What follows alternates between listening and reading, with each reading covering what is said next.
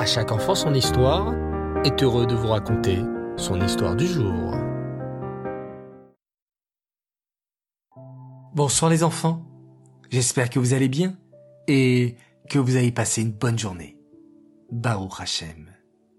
Vous savez mes chers enfants, même si on est confiné, on peut faire tellement de belles mitzvot à la maison. On peut faire notre tefila dans le sidour, mettre la tzedaka, écouter un cours de Torah, aider maman à faire le ménage de Pessah, s'occuper des petits frères et sœurs quand maman est fatiguée, ou lui apporter un verre d'eau, car, bien souvent, les papas et les mamans sont tellement occupés qu'ils ne pensent pas à se poser pour boire un verre d'eau. Vous voyez mes enfants, même confinés dans nos maisons, on peut illuminer notre foyer avec tant de mitzvot. Même à Avat Israël est possible avec nos copains. Je peux les appeler au téléphone leur demander comment ils vont, car c'est en faisant Avat Israël que ma chère viendra très très vite. Et justement ce soir, j'aimerais vous parler d'un immense tzaddik qui aimait beaucoup faire la mitzvah de Avat Israël. D'ailleurs, tout le monde l'appelait le Oev Israël celui qui aime Israël, qui aime les Juifs, car ce grand tzaddik aimait tous les Juifs de tout son cœur. Le vrai prénom de ce tzaddik est Rabbi Avraham Yehoshua Echel d'Apta. Mais, comme je vous disais, tout le monde l'appelait le Oev Israël, car il aimait faire du bien à chaque Juif. Écoutez plutôt cette histoire sur cet immense tzaddik. Une fois, un juif alla voir le Oev Israël. Cher Rabbi, dit cet homme, je suis un juif pauvre, et ma fille est en âge de se marier. Mais je n'ai pas d'argent, ni pour lui acheter une robe de mariée, ni même pour payer le repas du mariage. Je n'ai rien du tout. Le Oev Israël écoutait attentivement les paroles de ce pauvre juif qui déversait son cœur devant lui. Le Oev Israël le regardait avec tant d'amour. Lorsque le juif en face de lui termina de parler, le Oev Israël prit la parole. De combien d'argent as-tu besoin pour marier ta fille? De mille roubles, répondit le juif. Très bien, poursuivit le Oev Israël. Va en paix. Mais écoute bien mon conseil. Si on te propose une marchandise, n'importe laquelle, achète-la, et Hachem t'aidera. Le pauvre juif se demandait comment il allait faire pour acheter une marchandise s'il n'avait pas d'argent. Mais il avait confiance en la parole du tzaddik. Le juif dit au revoir au tzaddik et prit la route. Il marcha longtemps et arriva devant une auberge où se trouvaient des marchands de pierres précieuses.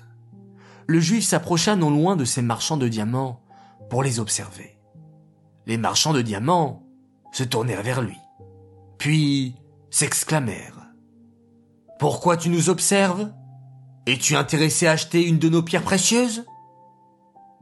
En effet, répondit le juif. Ha ha Et de combien d'argent disposes-tu demanda l'un des marchands, d'un air moqueur. Euh, j'ai un rouble dans ma poche, répondit le juif. Aussitôt, les marchands de pierres précieuses éclatèrent de rire. Il veut acheter des pierres précieuses et il n'a qu'un rouble dans sa poche. Pauvre homme, avec un seul rouble, tu ne pourras même pas t'acheter une poussière de diamants. ajouta l'un des marchands, qui n'en pouvait plus de rire. Si, si, si, si, si. J'ai quelque chose à te vendre pour un rouble.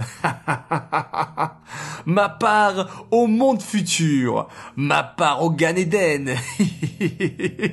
Je te vends ma place au monde futur pour un rouble si tu veux.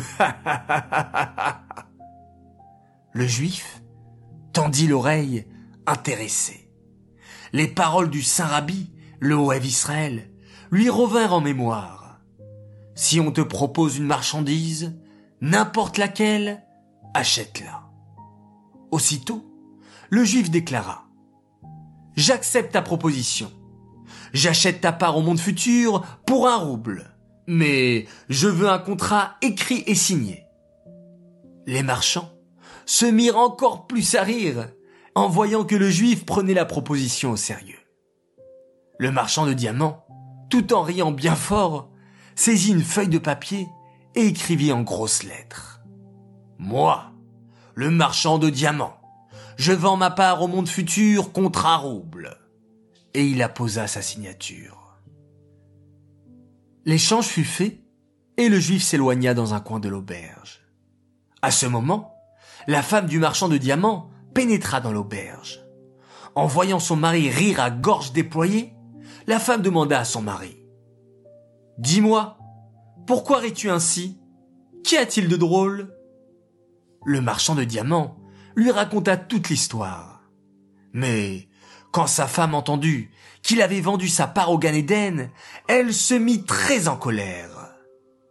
Quoi? Comment as-tu pu faire une chose pareille?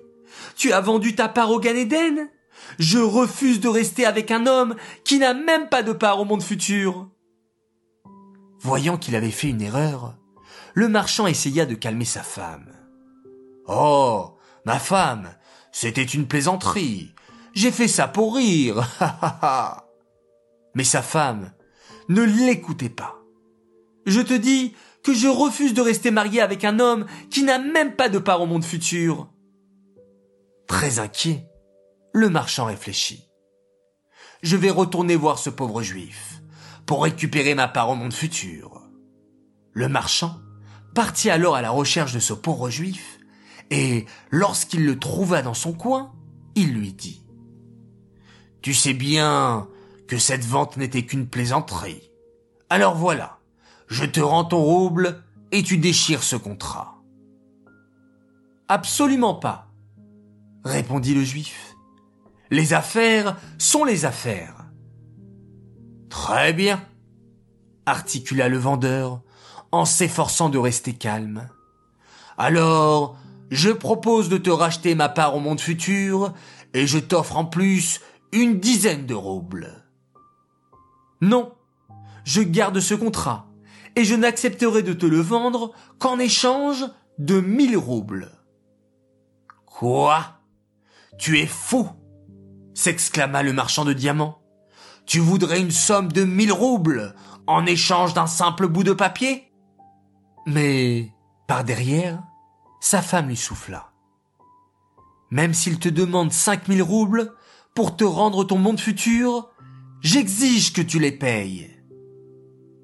Très bien, reprit le mari. Je suis prêt à t'offrir cent roubles contre ce papier.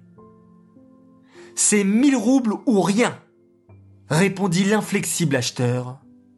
C'est sur les conseils de mon maître, le Oev Israël, que j'ai accepté la première marchandise qui me serait proposée, car j'ai besoin de mille roubles pour marier ma fille. Par conséquent, je ne te céderai pas ce papier pour un seul sou de moins. Le marchand de diamants continua ses marchandages, proposant deux cents, trois cents, puis cinq cents roubles pour annuler le contrat. Mais le juif répétait sans cesse. Mille roubles et pas un sou de moins.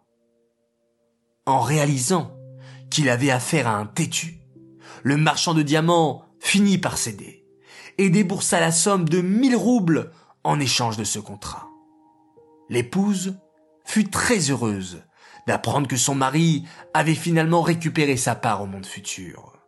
Mais elle avait quand même une petite question qu'elle aurait voulu poser à ce grand sadique, le Hoav Israël.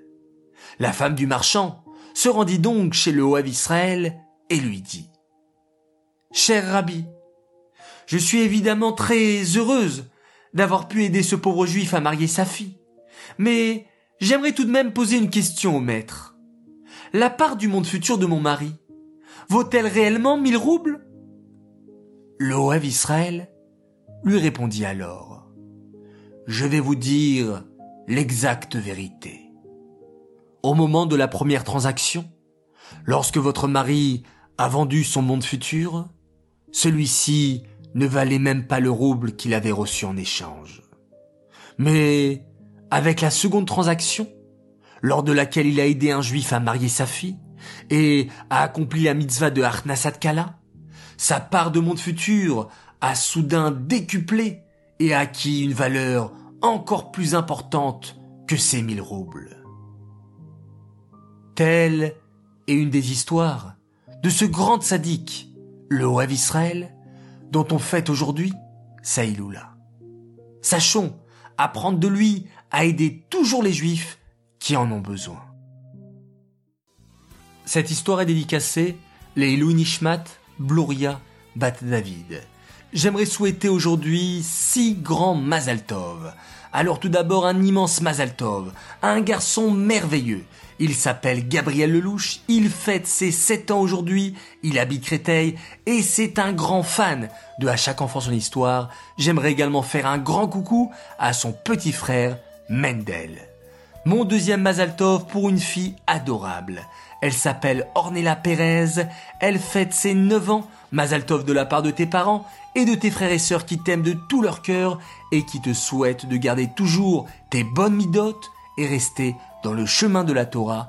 On t'aime très très fort.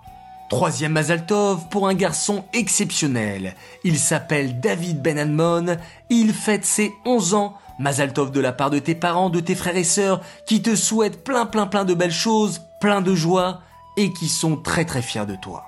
Mon quatrième Mazaltov pour Judith Voralea Varjak, elle fête ses 8 ans, que tu sois une vraie petite sadéquette qui fait la joie et la fierté de ton papa, et que tu fasses toujours Avat Israël avec ta petite sœur.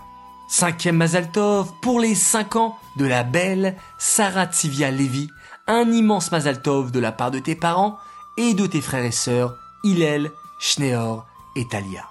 Enfin, mon sixième et dernier Mazaltov pour une merveilleuse princesse qui s'appelle Sterna Saranedjar. Elle a fêté dernièrement ses 9 ans. Beaucoup, beaucoup, beaucoup de brachot pour toi. Un grand Mazaltov de la part de toute ta famille qui t'aime énormément. Les enfants, je vous souhaite à tous de passer une excellente nuit. Encore une fois, je vous dis, faites de beaux rêves. Et oui, parce qu'il faut penser bien, il faut rêver bien, et Hachem finira par nous dévoiler plein, plein, plein, plein, plein de belles choses. Bonne nuit, on se quitte avec un extraordinaire schéma Israël.